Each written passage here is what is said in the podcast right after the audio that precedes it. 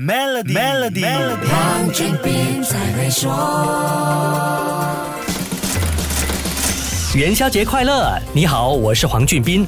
农历正月十五元宵节，除了赏花灯、猜灯谜，也是单身男女寻找好姻缘的重要日子。以前的人是逛灯会寻意中人，现在的人是抛竿找托付终身的人。不管是以前还是现在，无论是寻意中人还是找托付终身之人，送一份爱的礼物是不能少的。鲜花自古以来，在这样的甜蜜场面，从来就不会缺席。国际贸易和运输。的迅速发展，让地球另一端的鲜花可以在很短的时间内飞到世界的另一头。玫瑰就是一个典型的例子。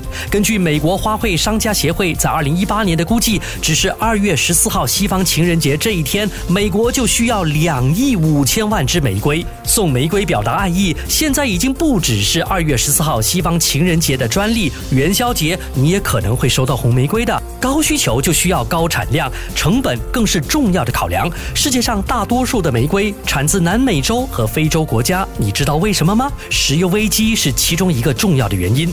一九七零年代发生石油危机，冷天维持鲜花栽种温度的能源成本暴涨，导致鲜花种植开始迁移到比较温暖的南半球地区。这些地区的共同点就是海拔高、夜间温度凉爽、靠近赤道、光照充足，还有劳动成本低廉。欧洲国家的鲜花大多是从非洲进口的，像肯亚和埃塞俄比亚；美国的鲜花则多是来自南美洲，比如哥伦比亚和厄瓜多尔。鲜花的保鲜时间不长，大多数是坐飞机飞到消费人的手中的。所以不要小看简单的一枝花，那背后可能是一个横跨几个国家的国际贸易网络哦。好，先说到这里。更多财经话题，守住 Melody，黄俊斌才会说。